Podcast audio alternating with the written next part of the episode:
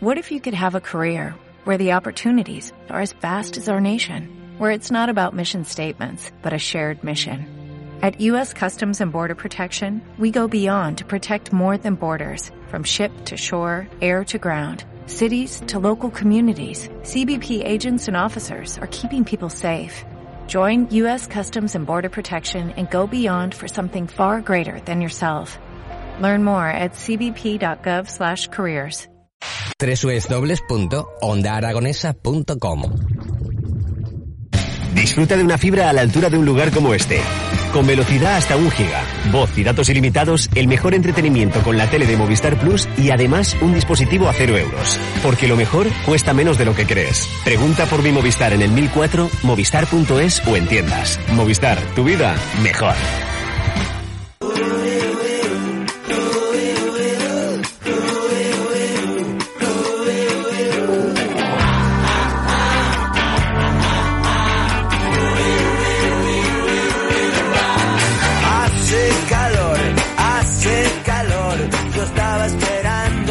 Y 34 minutos de la mañana y continuamos en las mañanas de Onda Aragonesa a través del 96.7 de su dial y de esos distintos medios digitales y como sí están escuchando amigos, hace un poquito de calor, pero para hablar del clima y de otras cuestiones nos acompaña hoy Eduardo Lolumo, editor y presentador del Tiempo en Aragón TV. Muy buenos días. ¿Qué tal? Muy buenos días, Jimmy. ¿Cómo vamos? Bueno, eh, un poquito aquí en el estudio, la verdad es que se está Aquí se bastante está bien. lujo, ¿eh? Hace 21 grados, eh, tanto en la sombra como al sol. Eso es confort climático, esa temperatura. Pero vamos, hoy nos vienes a presentar un nuevo curso en colaboración con la Universidad de Zaragoza. Sí. Bueno, es la sexta edición ya del curso este que llevamos en la- los cursos extraordinarios de verano de la Universidad de Zaragoza, que por cierto lo inauguramos este año nosotros porque comienzan el próximo lunes. Es- se, se llama Tiempo y Clima a tu alcance y en este caso también vamos a hablar de un cons- del consumo responsable, pero en cualquier caso, eh, pues eso, es, es la sexta edición de un curso que- dedicado a un montón de gente, a toda aquella persona que tenga interés en cuanto al tiempo y al clima, ya bien sea por profesión, por negocio, que digo yo, o por ocio, porque recordemos que el ocio cada vez es más eh, limitado en el tiempo y necesitamos que ese ocio se optimice. Entonces, que sepamos que si vamos a la playa, pues vamos a tener el tiempo que queremos ir a la playa o a la montaña, no arriesgarnos a una tormenta, etcétera. Entre otras cosas, vamos a hablar de cómo interpretar un mapa del tiempo y cómo cada uno puede ser su hombre y mujer del tiempo. Madre mía, pues vamos a aprender un montón de cosas y sobre todo seguro que muchos datos técnicos, Sí. que es lo que nos refuerza realmente nuestra educación. Exacto, no, lo que pasa, yo siempre digo que seguramente como el trato con el tiempo y con el clima lo tenemos continuamente desde que nacemos, pues todos tenemos nuestra experiencia con él, pero la experiencia no solo hace ciencia, hay que añadir a esa experiencia un poquito de ciencia y de técnica, es lo que estamos allí para nosotros para eso. Pero que es un curso de verano, es un curso asequible a todo el mundo, no hay que tener ninguna titulación en concreto, por mucho que sea de la Universidad de Zaragoza, no hace, hace dos años vino un chaval de 11 años que le gusta muchísimo el tiempo, con su madre, eh, porque en ese caso hay que venir con un tutor, en este caso una tutora. Sí, le encanta, él tiene su estación meteorológica y le gusta mucho, pero otra vez vino un señor de 85 años que, bueno, pues su carrera ya la olvidó y le gustaba saber un poco más de todos estos temas. Y realmente es lo que intentamos, porque además hablamos del tiempo, que es una cosa, lo que pasa y lo que va a pasar, y del clima, Mm. lo que está pasando en conjunto y si esto se ha repetido otras veces. Retrotraemos al clima del Pirineo de hace miles de años con una científica del CSIC que nos traerá sus estalactitas que ella mide. Coge estalactitas, las analiza y te dice la temperatura que teníamos hace cientos y miles de años en el Pirineo y se mete en lagos, también con los estratos del lago. Uh, Vicente, ese, esa es Ana Moreno. Vicente Aupí, que también es un divulgador científico, te enseña a crear tu propia estación meteorológica, por ejemplo. ¿Cómo? Él la creó. Sí, sí, a cómo tú puedes eh, tener una estación meteorológica propia, cómo recoger bien los datos, que eso es fundamental en meteorología, recoger bien los datos, porque dependiendo de esa recogida de datos podemos hacer un pronóstico. Si no sabemos el presente, difícilmente podemos hacer una predicción. Ese es Vicente Aupí, otro chaval, este viene desde Asturias, digo chaval porque tiene, no llega a 30 años, es un eh, educador medioambientalista. Ese nos explica el significado de las nubes. Está todo el día mirando las nubes, este chico. Vale. Pero sabe cómo se forman y nos las enseña y luego te dice el tiempo que seguramente esas nubes pueden traer. Quiero decir, es todo muy práctico, muy intuitivo. Luego estamos todo el día allí en la residencia universitaria de Jaca. En cualquier momento te puedes preguntar, salimos al jardín. Quiero decir, es un curso de verano de tres días con esa, con esa condición de que hay un trato mucho más estrecho entre los alumnos y los profes. Del 7 al 9 de julio se dará este...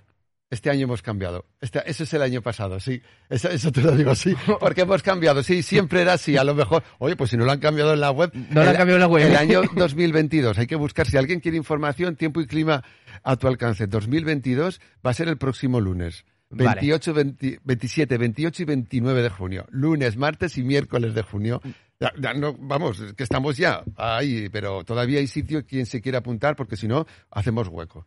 Me ha sorprendido mucho eso de que podamos montarnos nosotros nuestra propia estación. Sí, él tiene de hecho un observatorio en Torremocha del Giloca, de Giloca y, y, bueno, a ver, el- claro, la estación, tú, tú lo que tienes que hacer es comprar una estación meteorológica, pero tienes que aprender a utilizar qué tipo de estación meteorológica es la más adecuada para tu sitio o no, y cómo medir los datos, que a veces hay que medirlos manualmente, otras veces son digitalmente, y por ejemplo, Vicente ya tiene una desde hace 30 años, ya incluso la EMET ha recogido sus datos, las ha dado por válidos y los mantiene en su banco de datos, que eso también a mucha gente que tiene una estación meteorológica propia eh, le, le- le da gusto. E incluso luego, por supuesto, mm, vuel- vuelca a Internet todos los días los datos que nosotros recogemos de allí, de. Meteoclimatic, por ejemplo, que es esa web, pero también de Weather Cloud, de muchos aficionados que tienen su estación, cuelgan ahí los datos. Pues yo qué sé, desde Borja a Perales de la Alfambra, a Ráfales, a Llosa de Sobremonte, ahí hay muchos, eh, hay gente que tiene su propia estación, están certificadas, por lo tanto Mm. los datos son buenos y nosotros, por ejemplo, nos sirven muy bien para emitirlos en el programa del tiempo por la noche, que no solo sean los oficiales de la Agencia Estatal de Meteorología, que hay mucha gente que lo tiene y luego se haces tus estadísticas. Oye, pues como este año no ha habido ninguno, o hemos bajado la temperatura más baja de los 30 años que llevo, yo qué sé, se pueden hacer series. Una persona tiene 30, 40 años, pues fíjate, dentro de 30 años ya tiene una serie climática suficiente como para comprender el clima de esa zona. Wow, para Sí, poder desarrollar. Sí, incluso sí. un TFG solo de, Sí. de cómo es la situación climática. Sí. Oye, cuando a ti se te ve en televisión, Eduardo, eh, no es solo que tú estés delante de una cámara, sino hay un trabajo detrás muy arduo de, recole- de recolección de datos, de Mucho, interpretación. Sí, a mí me cuesta a veces explicar. De hecho, en algunos sitios de una charla cuando dice, pero ocho minutos, o sea, perdón, para ocho minutos, ocho horas, Mm. ¿os pegáis? Claro que sí, digo yo sí. Lo mismo que un, un actor de teatro tiene que ensayar su obra y luego a lo mejor su papel no dura más allá de 15 minutos, no solo ha estado 15 minutos preparándolo. Un equipo de fútbol está entrenando para luego jugar eh, el rato, los 90 minutos que sean o incluso menos, y así en todo. Aquí sí, aquí hay que hacerlo todos nosotros, lo hacemos todos nosotros. Ahora ya lo- la gente, los hombres y mujeres del tiempo, o bien son físicos o bien son Mm. geógrafos. Por esas dos ramas es por donde se puede acceder a un medio de comunicación a hablar de esto. Entonces tú mismo te haces tu propio pronóstico, visitando varias fuentes, tus propios mapas, antes eran con fieltro y los pegaban ahí los símbolos, ahora ya no, es con un ordenador, tú vas arrastrando los iconos y vas poniendo aquí sol, a veces duda, sol, nube y tal, y luego recoges los datos que tienes presentes, extrapolarlos, las fotos de la gente, si ocurre un tornado en Alcañiz, pues te buscan la vida para explicar qué es un tornado y qué ha ocurrido en Alcañiz, si eso es muy habitual o no, etcétera. Sí, sí. Ocho horas se nos queda corto, incluso muchas veces. Todo eso basado en un lenguaje que, que tendréis que cambiarlo, porque, claro, vosotros habláis en una jerga eh, Pero no te- completamente distinta Sí, pero y la tenéis que traducir a, a- para Pero que todas fíjate, lo Jimmy, yo creo, yo creo que fíjate, esto da mucho gusto y no quiero dármelas así de científico y tal, pero es un programa de ciencia dentro de un informativo en el que no se trata siempre en estos, este tipo de información. De hecho, la divulgación científica, poquito. Entonces, como todas las ciencias tienen sus nombres, sus nombres concretos que hay que dar. Y si hablamos de tornado, pues que viene de una supercélula, que es una tormenta que especial, un tipo de tormenta especial, la llamamos supercélula porque se llama así, lo explicamos un poco. Pero, por ejemplo, las isobaras todo el mundo sabe lo que es. Mm. Pues eso es un nombre técnico. Las líneas que unen igual presión. La temperatura máxima o la temperatura mínima también lo sabe todo el mundo lo que es. Y esos son los datos técnicos. O sea, lo- el lenguaje, la jerga técnica, la oscilación térmica, la diferencia entre la máxima y la mínima de un día. Pues lo ves, ya mucha gente lo conoce. Son cosas que, que se conocen. Un anticiclón, una borrasca, cómo se mueve el aire en cada uno de esos centros de acción. Yo creo que, por supuesto, usamos los términos eh, adecuados pero yo creo que la gente ya, después de tanto tiempo, desde Mariano Medina, que fue el primer, el precursor que ya en la televisión utilizaba todo esto, yo creo que se va habituando a todo esto. Y a veces lo hemos, a- lo hemos acogido dentro de nosotros y nos damos cuenta que estamos hablando del lenguaje de una ciencia, ni más ni menos. ¿eh? Para elaborar tu pronóstico, como has dicho antes, eh, ¿te la juegas un poquito? Hay Sí, días que, sí, que dices, claro. ostras, eh, voy a decir esto, pero no estoy completamente seguro. Es un- Y se te olvidan algunas cosas. Mira, el directo es el directo. Y si al final estás hablando 10 minutos, hay ciertos matices que dices, me cago, si pudiera volver cuando has acabado, "Ah". pues por ejemplo, ayer y antes de ayer, por la madrugada en Zaragoza se ha levantado cierzo. Mm. Se ha dormido muy bien. Seguramente todos los que nos están oyendo lo habrán notado. Nada, durante unas horas. Pues eso me hubiera gustado decirlo porque la gente está amargada de todo lo que hemos pasado la semana pasada. Entonces, que les digas que va a soplar un poco el ventilador gratuito que tenemos aquí, que es el cierzo en verano, que tampoco va a soplar muy fuerte, sino lo suficiente para dejarnos dormir, es toda una alegría decir, bueno, pues ni ayer ni antes de ayer lo pude decir. Y cuando yo estaba en casa, digo, me cago en la, se me ha olvidado el cierzo. Y además lo tenía claro que iba a soplar unas cuantas horas. Pues ahí te la juegas, pero en negativo. Y otras Mm. veces te la juegas con decir, la tormenta, no te vayas a tal, que te puede caer, que te puede caer. Es que los pronósticos no es la realidad. Claro. O sea, no es, es, un, es una probabilidad alta de que haya algo cuando dices que va a llover. Mm. No es el 100%. Cuando decimos que va a llover es que hay un 70% de que va a llover, pero hay un 30% de que no. Cuando decimos probablemente va a llover es que hay un 50%. Vale. Y posiblemente va a llover es un 30%. O sea que eso también hay que habituarse un poco a, a- a comprender todo lo que se puede hacer y todo lo que se puede decir en un espacio del tiempo. Otra cosa es una página web donde lo puedes explicar todo mucho más, lo puedes corregir, pero ahí no. Ahí es directo, ahí lo tienes que decir todo, cuantos menos palabras, cuanto menos tiempo mejor, porque para eso está la editora o el editor diciendo un minuto, 30 segundos Claro. te quedan y estoy corriendo a dar todo porque está acotado, por supuesto que sí.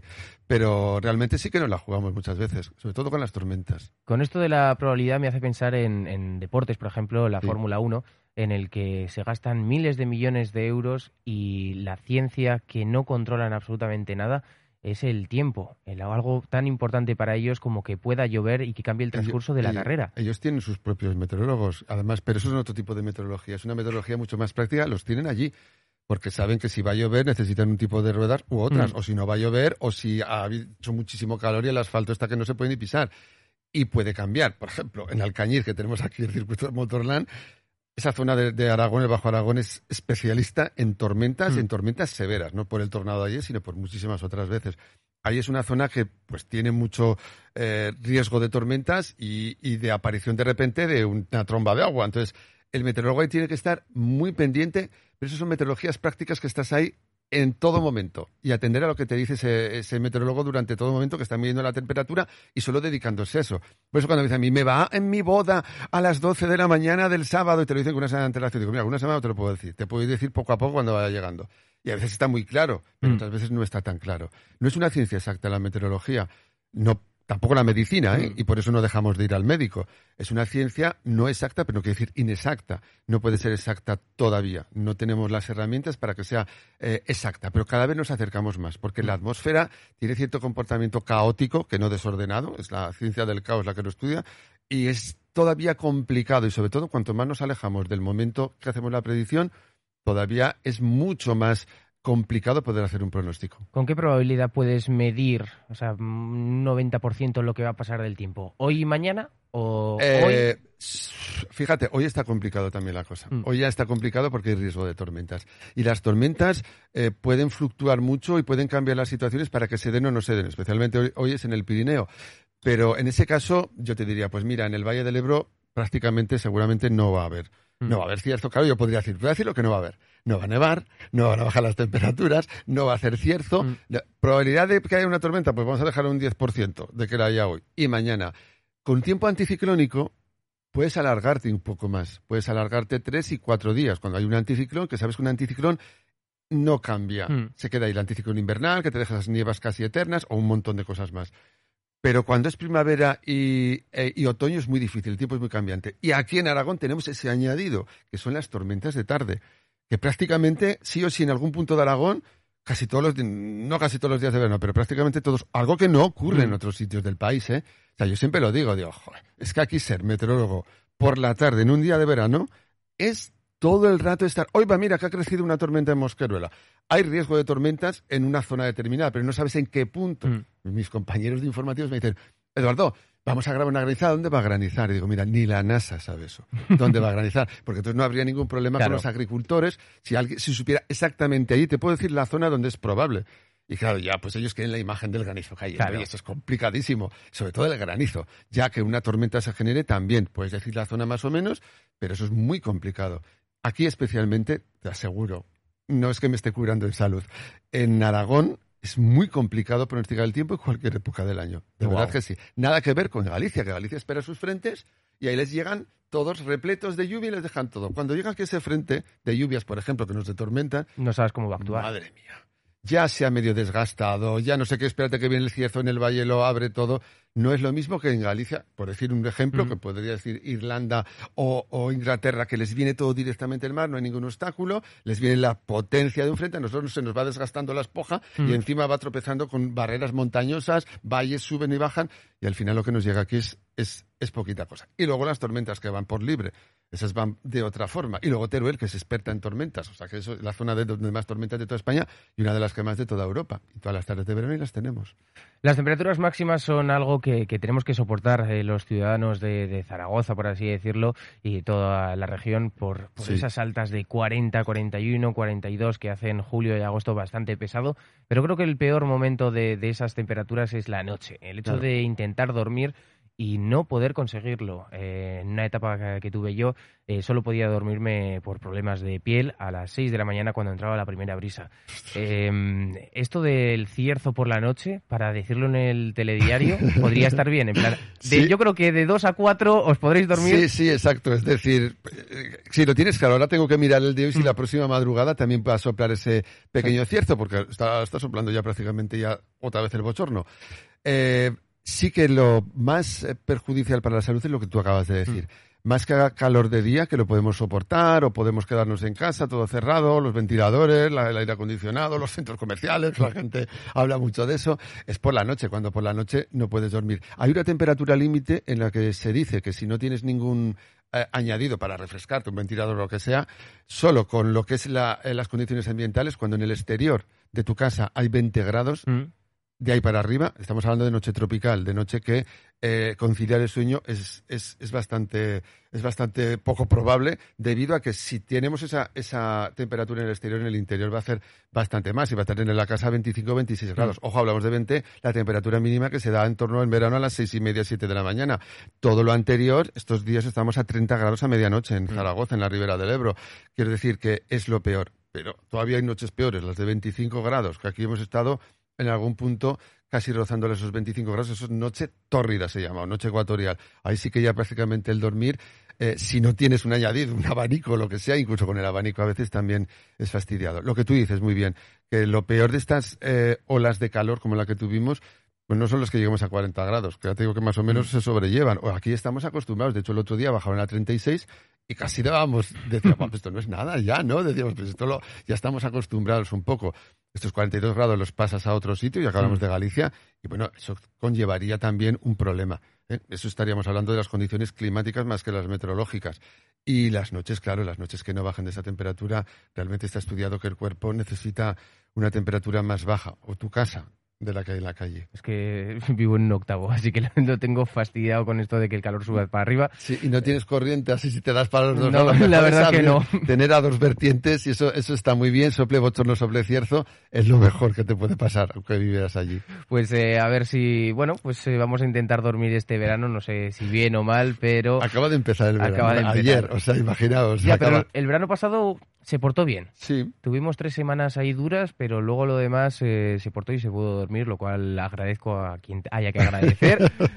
no sé si a los meteorólogos, a Dios o a quien sea. el cierzo, desde luego, siempre acude. Pero claro, el cierzo solo se da en el Valle del Ebro, mm. no te creas que se da. Y, a veces en el Valle del Ebro ni eso, solo en la ribera del Ebro. En muchos otros puntos de Aragón no se da. Entonces, lo que es que cuando sopla cierzo, la masa de aire ya es distinta, ya no es tropical de África, es otro tipo de tropical oceánica, y entonces ya se lleva mejor las cosas. Pero desde luego, añadir un ventilador a un día de verano, como es el cierzo, desde luego es bueno para todos. Bueno, pues eh, para estas y más cuestiones tenéis este curso que, que nos van a ir a presentar los días 27, 28 y 29 de junio, donde vamos a poder aprender absolutamente todo, desde interpretar datos, desde recogerlos, crear nuestra propia estación y algo más que vayamos a aprender aparte de todo esto que fascinante que nos has contado. Eva y yo damos el, la, la, parte más teórica. Yo hablo del clima, de cambio climático, de si está cambiando o no el clima, de todo lo que podemos hacer para que eso cambie.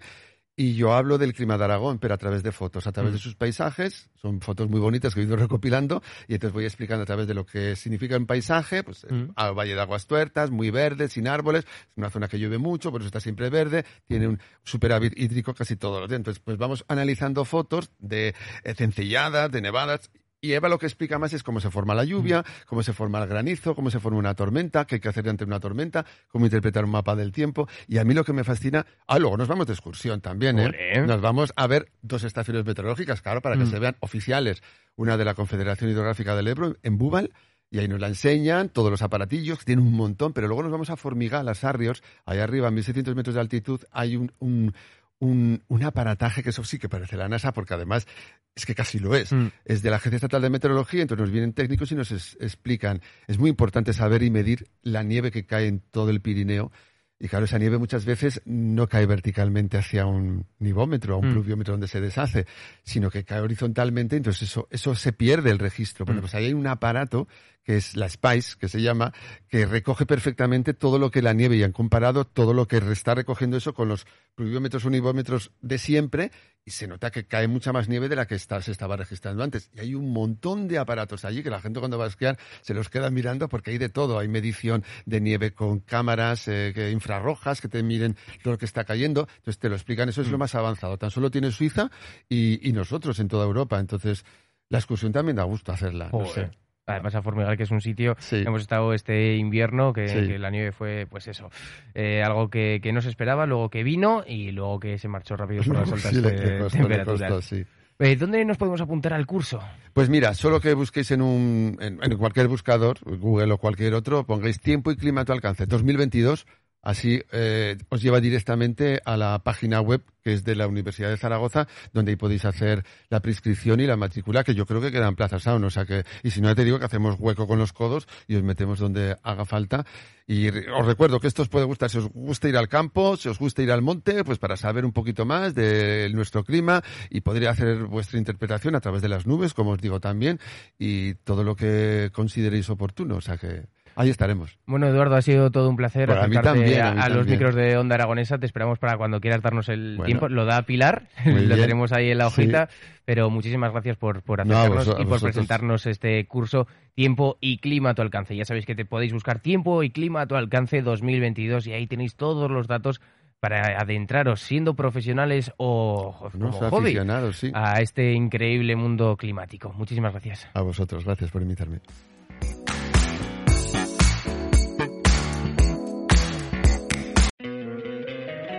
Encantaría tener 100 dólares extra en tu bolsillo? Haz que un experto bilingüe de TurboTax declare tus impuestos para el 31 de marzo y obtén 100 dólares de vuelta al instante. Porque no importa cuáles hayan sido tus logros del año pasado, TurboTax hace que cuenten. Obtén 100 dólares de vuelta y tus impuestos con 100% de precisión. Solo con Intuit TurboTax.